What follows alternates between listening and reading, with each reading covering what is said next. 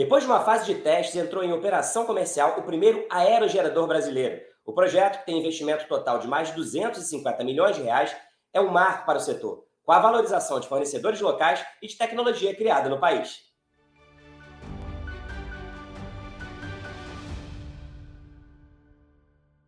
O protótipo do primeiro aerogerador nacional começou a operar comercialmente este ano, em Tubarão, Santa Catarina. Com potência de 4,2 megawatts, o equipamento disponibiliza energia para o Sistema Interligado Nacional.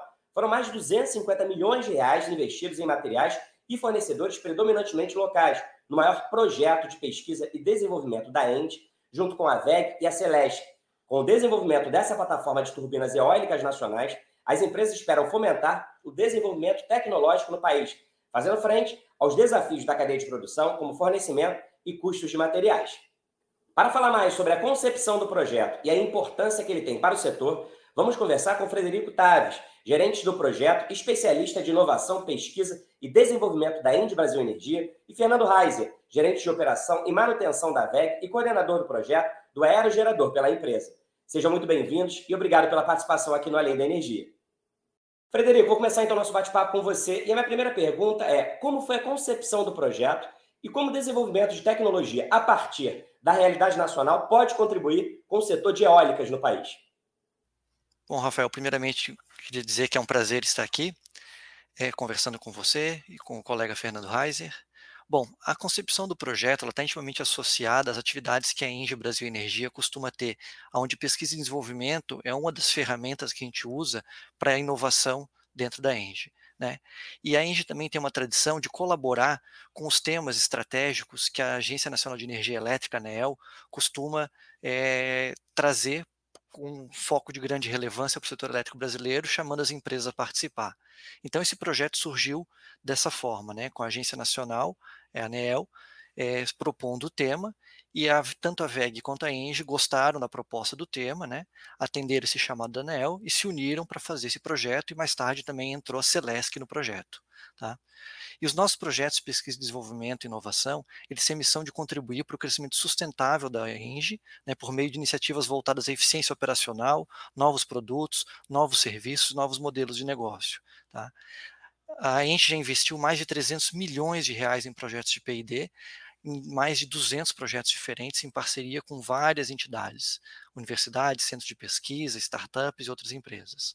Com relação às contribuições para o setor elétrico e para o setor de energia eólica no país, né, a gente entende que com tecnologias adequadas a gente consegue aproveitar melhor o vento brasileiro.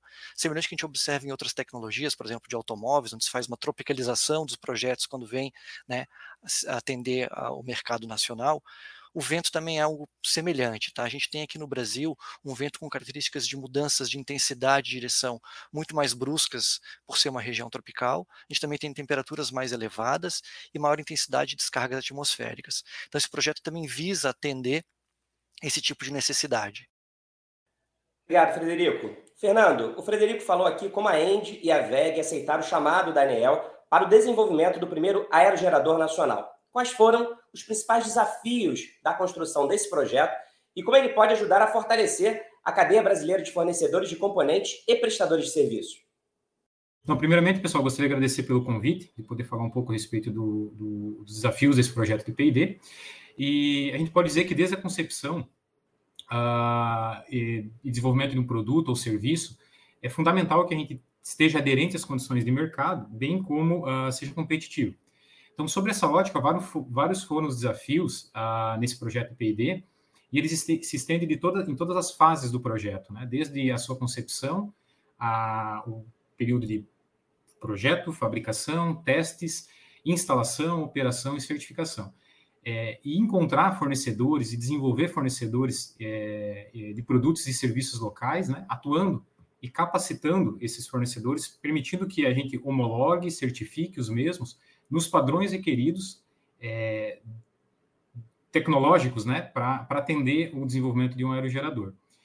Uh, além disso, uh, é, estar se reinventando né, com, com, com, alternativas competitivas e inovadoras diante desses obstáculos e, e restrições enfrentadas no projeto, é, trazendo resultado para ter uma cadeia mais robusta, com maior capacidade tecnológica e conhecimento, para atender às necessidades futuras no setor elétrico, é, no caso de energia eólica. Né?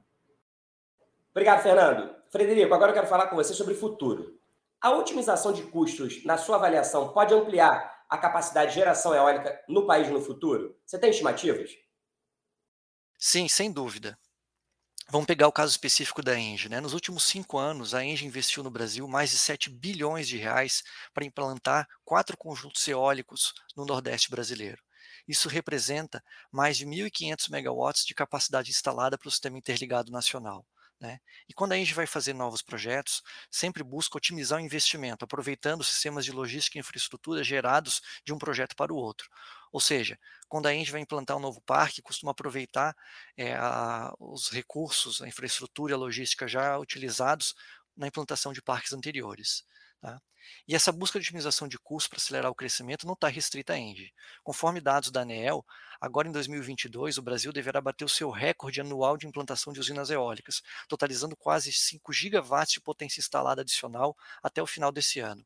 Ou seja, no ano atual, o país está implantando uma potência maior do que o acumulado nos seus nove primeiros anos de investimento em energia eólica, de 2005 a 2013, inclusive. Tá? E essa evolução da capacidade instalada, evidentemente, vem sendo impulsionada pelo avanço da tecnologia e pela redução dos custos. Fernando, agora eu quero tratar das características desse aerogerador nacional. Quais são os principais diferenciais do equipamento construído no Brasil e como ele vai operar comercialmente?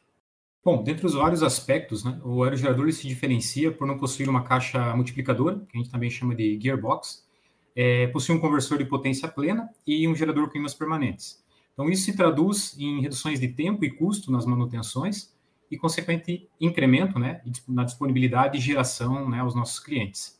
É, outra vantagem é que, por ser um desenvolvimento nacional, ele tem um grau maior de tropicalização, ou seja, adequação ao ambiente brasileiro, que se destaca né, se comparado com a concorrência e aliado ao fato de que o conhecimento tecnológico adquirido né, pelas equipes de engenharia, desenvolvimento, é, durante as fases de, de execução do projeto, é, elas podem acelerar otimizações de performance do equipamento futuras.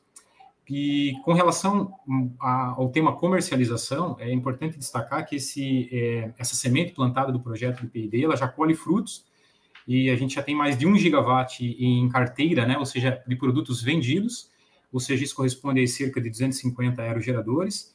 Ah, os primeiros parques já estão em fase de implantação, é, comissionamento e operação comercial nas regiões, é, na região Nordeste, né, nos estados do Ceará, Rio Grande do Norte e Bahia. Ah, é importante também destacar que não só no Brasil, ah, a gente está buscando alternativas fora, né, na, no exterior, e a gente já tem um protótipo que está em fase de comissionamento na Índia e deve entrar em operação nos próximos, nas próximas semanas. Frederico, o Fernando citou aqui uma série de vantagens do aerogerador nacional, já adaptado a essa nossa realidade nacional. Na sua opinião, o que precisa ser feito para que mais equipamentos como esse possam ser construídos no país? E há outros projetos de P&D em desenvolvimento pela ENDE que também podem contribuir para a transição energética? Sim, Rafael, perfeitamente. Com relação ao que fazer, né, já está comprovado no setor elétrico brasileiro que o investimento sério, disciplinado em pesquisa, desenvolvimento e inovação tem sido, até o presente momento, né, a melhor forma de se alcançar objetivos como esse, de avanço tecnológico que tragam um retorno significativo para as empresas e para o país. Tá? Quando a gente faz um projeto desse tipo, a gente mira no que vê e sabe que vai acertar também muita coisa boa que não vê. Né? Para a ANEL, nós prometemos lá atrás, por exemplo, nesse projeto, né, o desenvolvimento do primeiro aerogerador nacional. Porém, a gente está entregando muito mais do que isso agora. Por exemplo, a gente fez a primeira certificação de um aerogerador realizada na América Latina no hemisfério sul do planeta. A gente também vai fazer em breve o primeiro ensaio de afundamento de tensão de aerogerador realizado no Brasil, que é um teste para a gente ver o quanto que uma máquina como essa consegue suportar né, distúrbios do tipo apagão no sistema elétrico. Tudo isso sem falar na formação de recursos humanos, internalização de conhecimentos, transferência de tecnologia, estabelecimento de parcerias que se alcança ao longo de um projeto desse porte. E sim, a Engie tem já outros projetos sendo planejados para o futuro, baseados inclusive em muita coisa do que a gente aprendeu e teve contato em termos de tecnologia e novos avanços com esse projeto atual. Fernando, para encerrar, minha última pergunta para você é a seguinte: depois da construção e agora operação do primeiro aerogerador nacional, o que a empresa VEG espera fazer com essa expertise? Bom, esse conhecimento e expertise ele permitirá a VEG né, estar melhor posicionada né, para o mercado tecnologicamente, né, é, no setor de energia eólica. Ah, vai permitir a gente seguir atuando em conjunto com os nossos fornecedores de produtos e serviços, visando fortalecer essa cadeia. É, também permitirá viabilizar um desenvolvimento de outras plataformas futuras de aerogeradores, mas de forma mais eficiente e inovadora, e também possibilitar a melhoria de performance e desempenho operacional ah, dos equipamentos, dos aerogeradores, trazendo benefícios aos clientes ah, e também é, futuras e novas parcerias é, relacionadas a, a outros desenvolvimentos ou projetos de P&D. E assim chegamos ao fim da nossa conversa de hoje sobre o primeiro aerogerador nacional. Quero agradecer a presença dos nossos convidados. Muito obrigado, Frederico e Fernando, por aceitarem participar aqui do Além da Energia. Imagina, foi uma satisfação ter participado dessa conversa. Obrigado e até a próxima. Muito obrigado, Rafael. gostaria de agradecer também ao Reiser e à VEG, em nome da Enge aqui, pela presença, pela parceria no projeto. E é um prazer estar aqui conversando com vocês.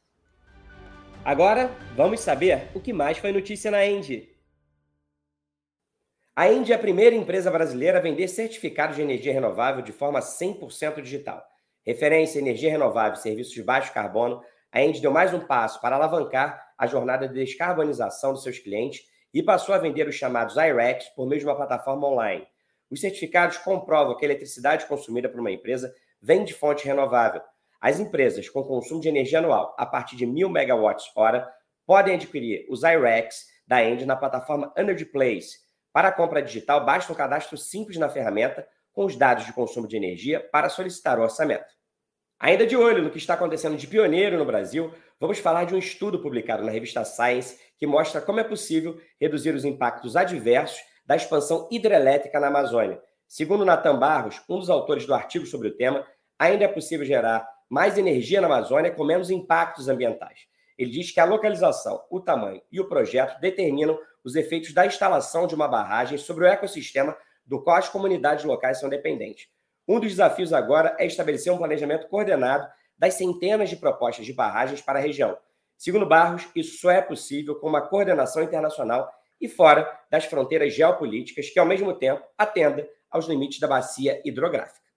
E na cidade do Rio de Janeiro, a prefeitura anunciou um incentivo fiscal a empresas da cadeia de créditos de carbono, como certificadoras, consultorias e desenvolvedoras de projetos. Um projeto de lei municipal prevê a redução de 5% para 2% da alíquota do ISS cobrado de empresas do setor que se instalarem no município. Além disso, foram provisionados 60 milhões de reais que poderão ser abatidos no imposto de empresas que comprarem crédito de carbono. A avaliação da prefeitura é que o crescimento econômico e a queda da desigualdade social estão diretamente atrelados ao tema da descarbonização.